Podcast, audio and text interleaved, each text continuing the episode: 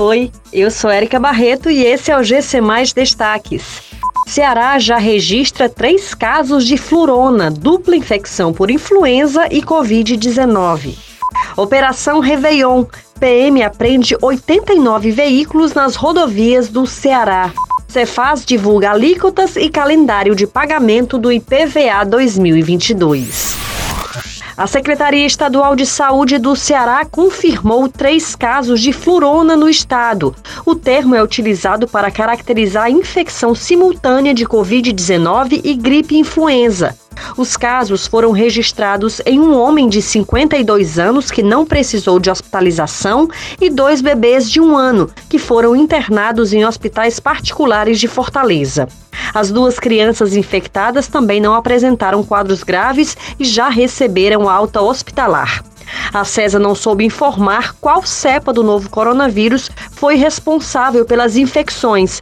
Já em relação ao vírus da gripe, já foi confirmado que se trata da influenza H3N2.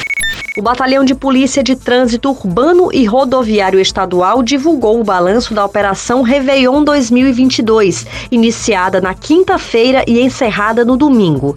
Ao todo foram apreendidos 89 veículos por irregularidades e 46 ocorrências relacionadas à lei seca. Conforme a estatística, foram contabilizados 40 acidentes, sendo 13 registros com motocicletas. No total, foram 22 feridos nas rodovias estaduais. Durante o período, a Polícia Militar do Ceará registrou oito óbitos nas estradas. A Secretaria da Fazenda do Ceará divulgou as alíquotas e o calendário de pagamento do IPVA 2022. Neste ano, os donos de veículos que pagarem o IPVA em cota única até o dia 31 de janeiro de 2022 terão desconto de 10%. Já os contribuintes que optarem pelo parcelamento em até cinco vezes terão um abatimento de 5%. Pela nova lei, os abatimentos poderão ser acumulados com desconto do programa Sua Nota Tem Valor, que pode chegar a mais 5%.